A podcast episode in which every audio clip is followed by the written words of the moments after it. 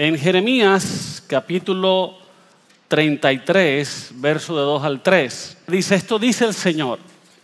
El Señor que hizo la tierra, que la formó y estableció, cuyo nombre es el Señor, dice, pídeme y te daré a conocer secretos sorprendentes que no conoces acerca de lo que está por venir.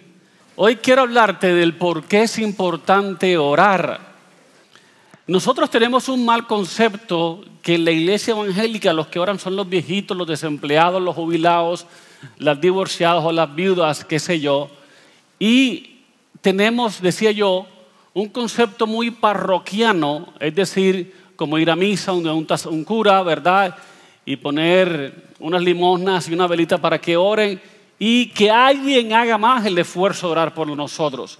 Eso es un error gravísimo en tu vida cristiana, ¿verdad? Todo cristiano es un intercesor, diga conmigo, todo cristiano es un intercesor.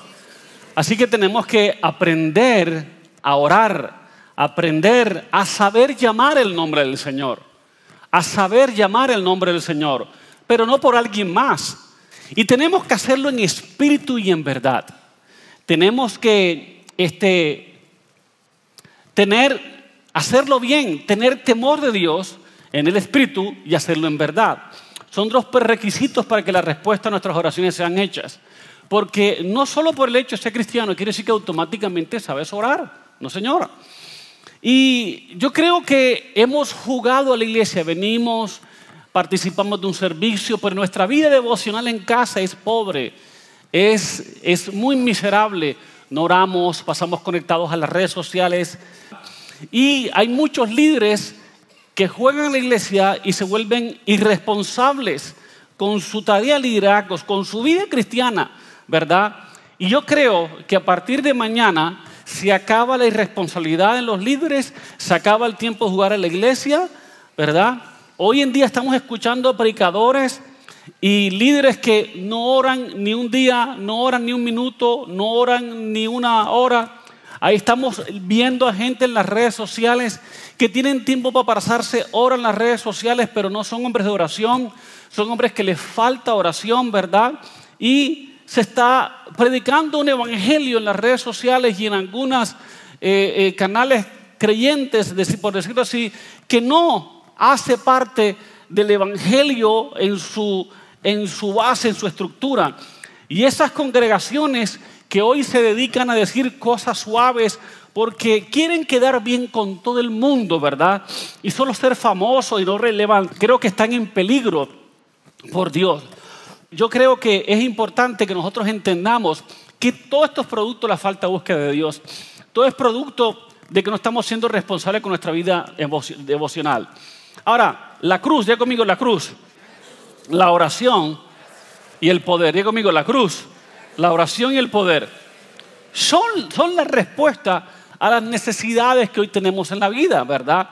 Ya no podemos que predicar un evangelio solo bendíceme, pastor, óreme, únjame, eh, ministreme, profetíceme, sino que yo quiero sacar, ¿verdad? Esa relación dependiente del, del púlpito, ¿verdad? De yo recibo, recibo, recibo, a yo oro, oro, oro, ¿verdad?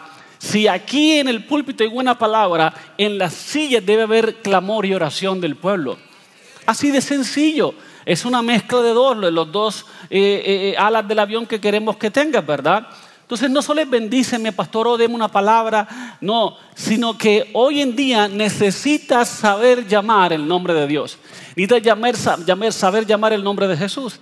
Así que hay que tener mucho cuidado, por favor con ese evangelio, la supergracia o la gracia extrema, ten cuidado donde se quita el temor de Dios. Ya la gente no tiene miedo a Dios.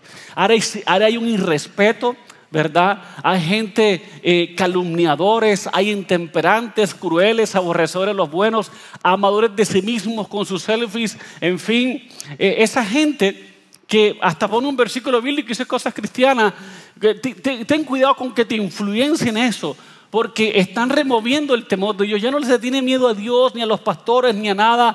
La idea es que a Dios lo tengamos como un obsoleto, ¿verdad? En su iglesia, sus predicadores.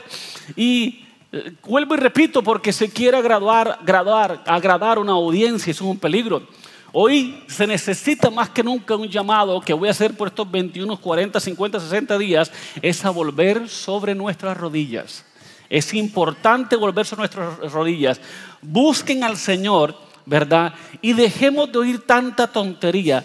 Dejemos de todo lo que no conviene. Tú te vas a dar cuenta en esta jornada de oración de la cantidad de cosas que se te han pegado, se te han hecho parte de tu, de tu sistema de creencias que no hacen parte del Señor, ¿verdad? Y el Evangelio lo vamos a demostrar esta iglesia con poder, con obras, ¿verdad? No solamente con imágenes o con belleza, sino con poder, ¿verdad? ¿Por qué? Porque la persecución ya se levantó contra la iglesia. Y lo que nos ha sostenido, por supuesto, es la oración de algunos pocos.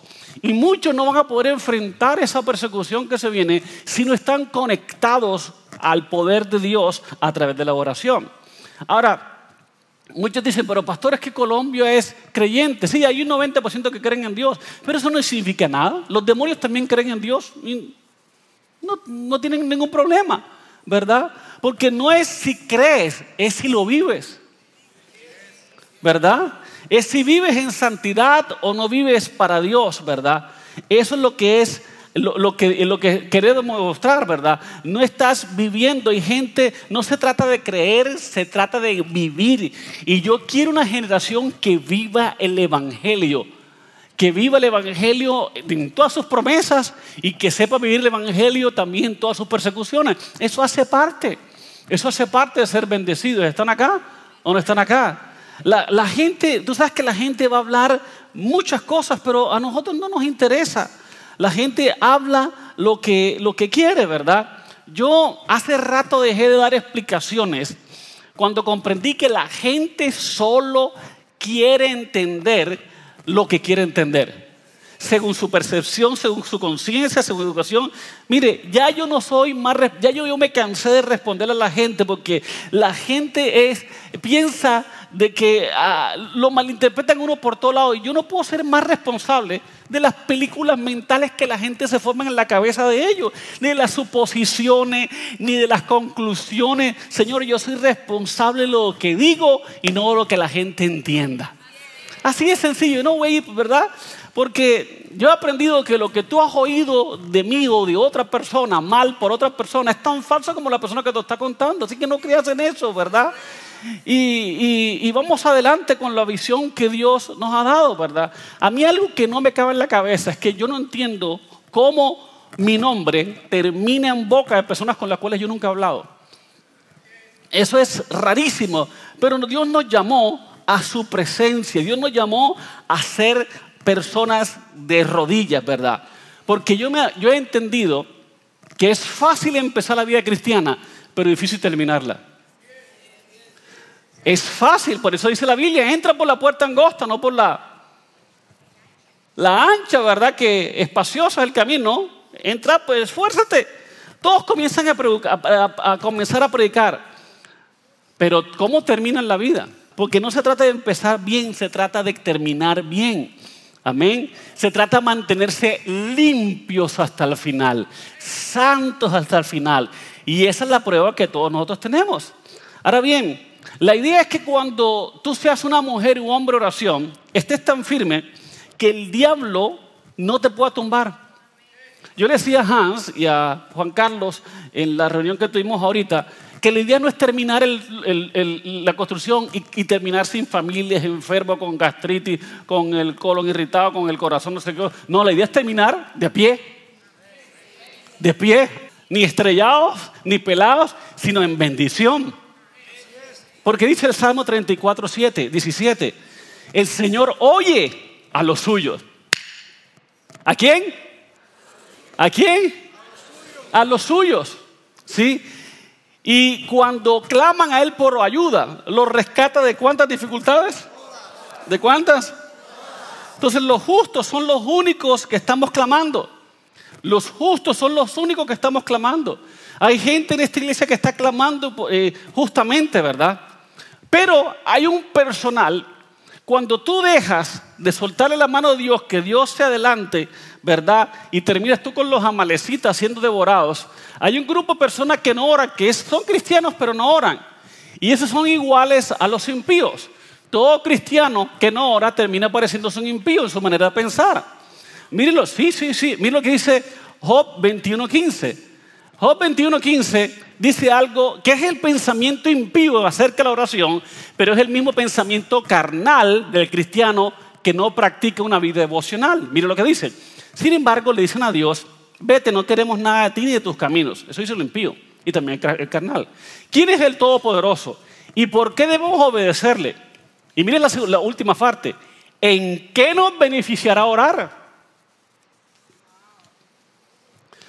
Entonces, ahora muchos dicen, pastor, pero yo no estoy de acuerdo que eso sea yo, solo porque no ore no quiero. Sí, pero si tú no oras, tú eres este. No, pastor, usted está. Lo lamento. Porque con tu misma actitud con la cual no oras, estás diciendo, ¿para qué orar? ¿Qué ora ya Moira? ¿Qué ora la abuela? ¿Qué ora la pastora? Hay que poner a los intercesores a orar. Los intercesores no son los que tienen que orar en esta iglesia, somos todos nosotros.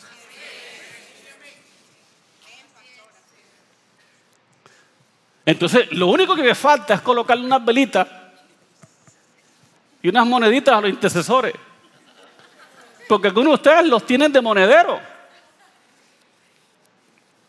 Pero ¿qué dice? ¿En qué nos beneficiaría orar? Lo que les pasa a los que no oran, ¿verdad? La Biblia dice en Job 21 del 16 al 20, dice aquí que su bien no están en manos de ellos. Se nos va la bendición. Cuando no oramos, una de las cosas que nos van, la bendición se nos va. La palabra profética se nos va. El bien está en las manos, la tuvimos en las manos. Ay, pastor, casi. Ay, pastor, casi soy bendecido. Ay, pastor, casi me dan el trabajo. Pastor, casi mi hijo matricula. Casi se sana. Casi, casi, casi. La oración hace que los casi se acaben. Y tanta palabra profética que nos ha sido dada aquí. Hay que cobrarlo. Entonces aquí que su bien no está en su mano. En, en los que dicen que para qué orar. Y dice, pastor, pero yo creo en Dios, pero si no oras eres igual que un impío. Porque Dios te creó para comunión con Él. Hello. Y mira lo que dice, el consejo de los impíos lejos de mí. Entonces, una de las cosas que la falta de oración te hace, te hace, la falta de oración te hace que cometas decisiones erradas, que tomes decisiones erradas. La gente que no ora, la bendición se le va, le llega, porque es hijo de Dios, pero la pierde. Además, toma decisiones erradas. La tercera cosa que pasa, además de que el consejo se va y la decisión se pierde, es que la lámpara de los impíos es apagada. No hay dirección. Sin oración se va la bendición. Sin oración tomas decisiones equivocadas. Sin oración no hay dirección. ¿Alguien está entendiendo la gravedad de lo que estoy hablando aquí o, ponemos, le damos unos moneditas a los intercesores? ¿Mm? Los ponemos como veladora. y después dice, viene sobre ellos quebranto. Viene, o sea, destrucción. Y Dios en su ira de repartidores será como la paja delante del viento y como el, el tamo que arrebata el torbellino. Dios guardará para los hijos de ellos su violencia, le dará su pago para que conozcan, verá sus ojos su quebranto y vivirán la ira del Todopoderoso. Y todo en el contexto de gente que dice, ¿para qué orar? La oración limpia los aires, da claridad a la mente, da dirección. Sin orar, toda decisión es mala. Hello. Vas a perder dinero, vas a tener malas decisiones, no hay prosperidad. Y mire lo que dice, oscuridad, la lámpara es apagada. ¿Dónde operan los demonios? Vas a tener ataques demoníacos porque se te apagó la lámpara. Y todo eso porque decidiste no orar. Mira lo que dice Job 15:4. Tú en cambio, mira cómo se ha perdido el temor de Dios, que la gente que no ora termina en pecado. Tú en cambio restas valor al temor de Dios y tomas a la ligera la devoción que Él merece. ¿Por qué hay tanto pecado en la iglesia? ¿Por qué hay tanta masturbación en los jóvenes, tanto adulterio en los adultos, tanta robo, tanta mentira, tanto celo? ¿Por qué? Porque algo, la falta de oración nos robó el temor a Dios. Ya no hay temor de Dios. Y ahí no se prequía el temor de Dios. Y hay predicadores que dicen, ya no necesitamos orar para pedir perdón por nuestros pecados. Eso del arrepentimiento, el juicio y la santidad, esos son obsoletos en alguna iglesia. Y para algunos predicadores hoy en día, muchos no oran para confesar sus pecados. Hay que orar para confesar nuestros pecados. Hello. La razón por la cual muchos no oran ya es porque definitivamente perdieron el temor a Dios. Ya no hay temor. Yo recuerdo que cuando yo me reconvertí, yo me santificaba una hora antes de llegar al culto porque preciso y me van a condenar algo. Y qué bueno que crecí en ese temor porque eso había celo, faltaba un poco de sabiduría, pero eso era bueno. A mí me enseñaron que Jesucristo venía mañana en la mañana. Y uno oraba así, uno se acostaba.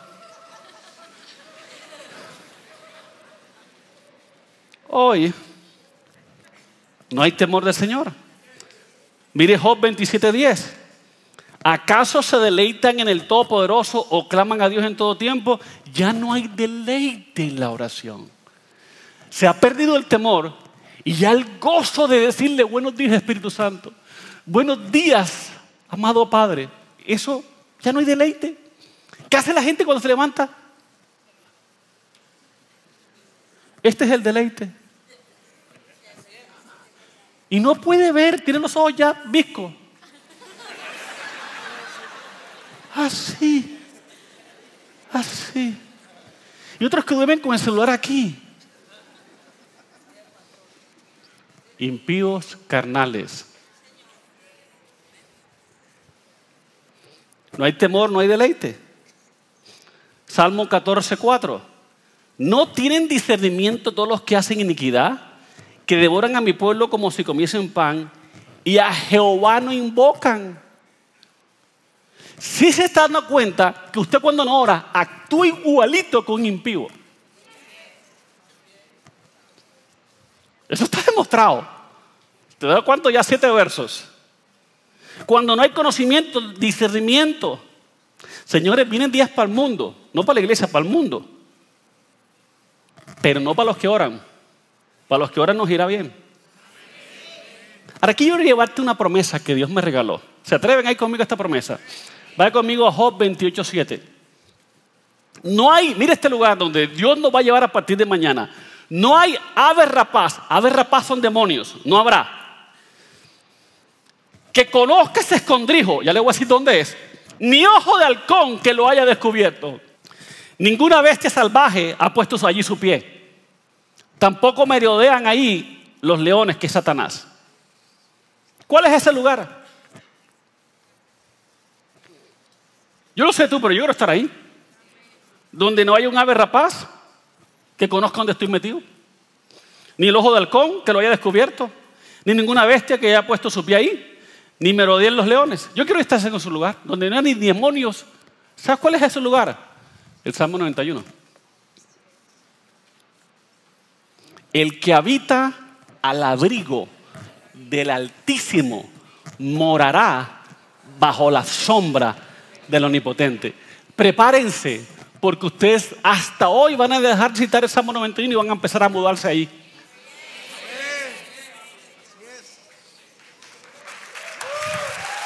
Prepárense.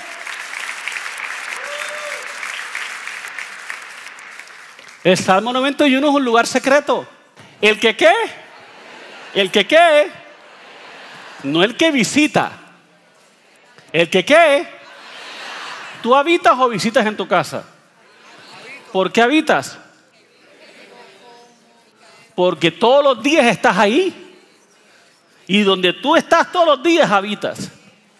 Donde vas de vez en cuando visitas. Despierta iglesia. Despierta iglesia. Hay un verso que me vino a la mente sobre estos tiempos. La Biblia dice que, y yo creo que esta es la última oportunidad que Dios le está dando a muchos aquí, a todos nosotros. El avisado ve el mal y se aparta. Si usted sabe lo que se viene, vamos a escondernos. Vamos a estar habitando el abrigo del Altísimo. Vamos a ir hasta donde ninguna bestia salvaje ha puesto un pie. Hay un lugar secreto donde Satanás no te ve. Ningún demonio sabe. Y hay muchos demonios que están buscando muchos de nosotros, pero los vamos a meter ahí. De ahí no nos, no nos encuentra ni maldraque, ni el demonio Andrés, ni las tres potencias, ni ninguna hechicería, ni ninguna... Ahí, allí. Mira lo que dice Proverbios 27.12. El avisado ve el mal y se esconde. ¿Cómo se esconde? ¿Cómo se esconde? ¿Cómo se esconde uno? ¿Cómo les acaba de enseñar que se esconde uno en oración? Mas los simples pasan, no oran. ¿Y llevan qué?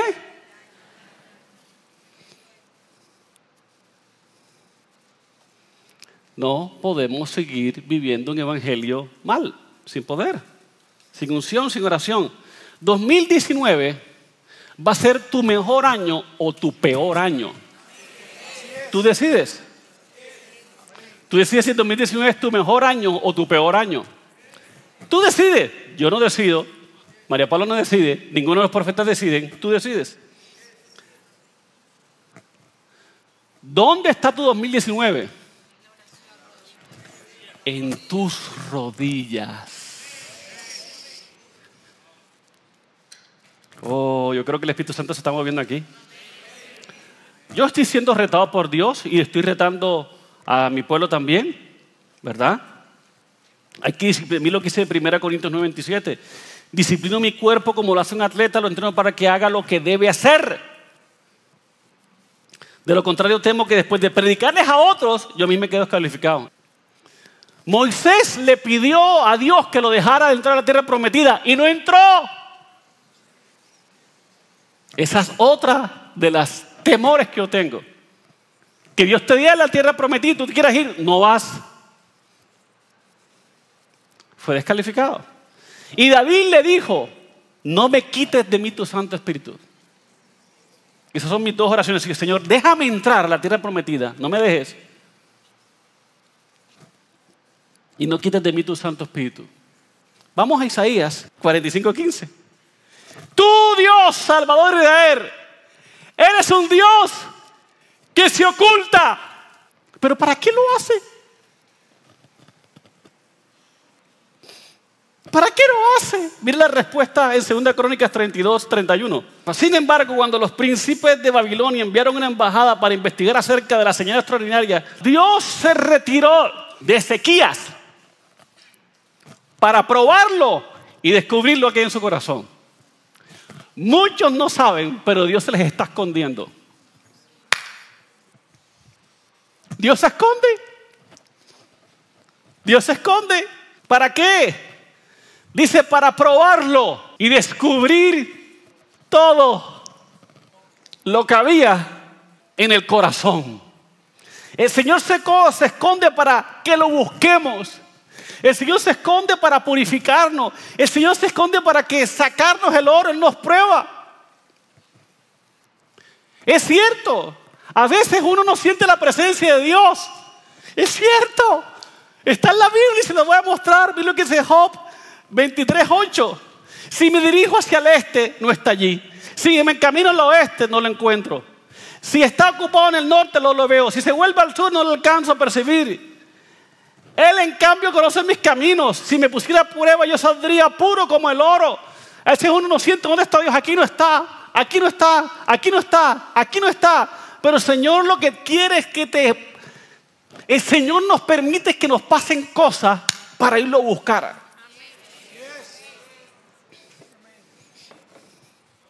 El Señor lo que quiere es, está jugando al escondido, para que tú lo encuentres y haga un, dos, tres, cuclipo Dios. Porque te vi allí, Dios, yo te vi allí, allí te vi, allí te vi. usted sabe que cuando uno juega al escondido, la gente se esconde donde uno menos piensa. Y uno busque. Y Dios quiere que uno busque en el palo. Uno busque detrás de la maceta. Y uno busque. Dios quiere que lo busquemos. Pero Él no se esconde para que nosotros no lo veamos. Él se esconde para que nosotros lo veamos. Señor, en la oscuridad te vi que estabas ahí escondido. Ahí cuando pensé que no estaba, ahí estabas tú, Dios.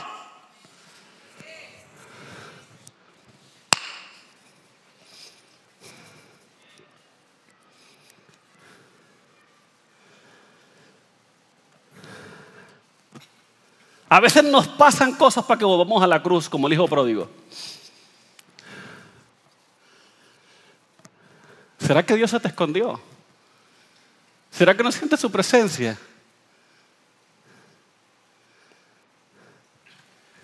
Ve a la cruz. Búscale. Abrázale, encuéntrale. Que Él se hará mostrar. Él se hará mostrar.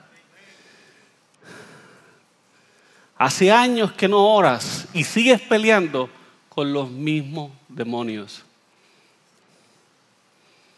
De hace años. Pero vas a ser libre a partir de mañana. Por eso dice Jeremías 33:3, clama a mí. Clama a mí. ¿Y quién? Yo, no un ángel, ni Jesús, ni un arcángel. Yo, Dios mío, Dios mismo, te responderé y te enseñaré grandes cosas ocultas que tú no conoces. Clama a mí. Ya deje que alguien clame por usted. Clame usted a Él. Ay, ora por mí. Ora tú.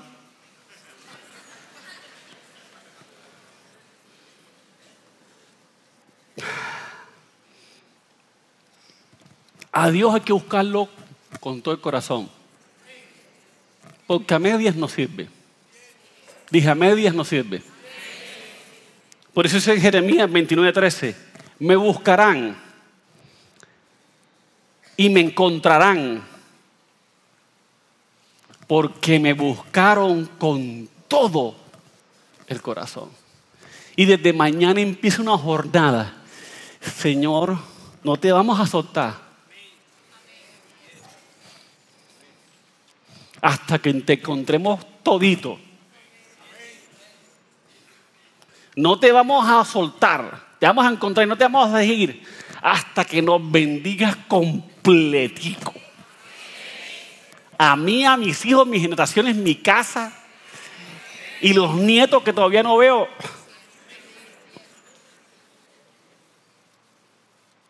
Hasta que no vea y le quite hecho, las oficinas hechas, hasta que no se termine el templo. Porque yo no soy líder de ratos. Yo no voy a salir a, mitad de la película, yo me voy a quedar hasta la final. Porque el que persevera hasta el fin, este será salvo, dice la Biblia. Pero si dice Santiago 5.16, Santiago 5.16, la oración fervorosa del justo tiene mucho que tiene mucho. ¿Cuántos quieren poder? Yo no sé, pero yo quiero orar. No vamos a parar hasta que Dios nos use al máximo. Y a nuestros hijos al máximo. ¿Qué dice Lucas 18.1? Jesús refirió una palabra sobre parábola sobre la necesidad de orar siempre o desmayar. ¿Por qué cuando hay se habla de orar, la palabra siempre y no desmayar están como que allí? La gente fácilmente renuncia porque el diablo ataca la mente, ataca a los familiares nuestros y quieren llamar la atención con nuestros familiares cuando Dios nos está buscando. Tú no puedes tener comunión divina y tener exceso de comunión humana. Tú tienes que tomarte un tiempo para apartarte, orar a Dios y cerrar la puerta. Y vamos a tener fervor, orar lo mismo hasta que caiga. No vamos a soltar el manto de Dios. No vamos a dejar ir a Dios hasta que nos bendiga completamente. Elías oró siete veces por la misma cosa fervientemente y era medio manaco depresivo el tipo. Moisés oró por 40 días lo mismo. Jesús en Gesemaní oró por lo mismo. Pero vamos a persistir, a persistir, a persistir y a persistir hasta que lo encontremos. Y cuando lo encontremos, no lo vamos a soltar. ¿Cuántos dicen amén a eso? Aleluya. Dele un aplauso fuerte a Dios. Vamos, los buscadores de Dios. De un grito de júbilo.